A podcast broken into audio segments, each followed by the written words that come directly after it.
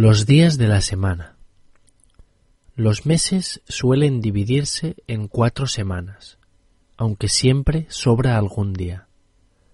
La semana tiene siete días, lunes, martes, miércoles, jueves, viernes, sábado y domingo. Los días laborales son de lunes a viernes. Sábado y domingo son días festivos, aunque mucha gente trabaja los sábados. A diferencia de otros lugares, nuestro calendario semanal empieza siempre en lunes.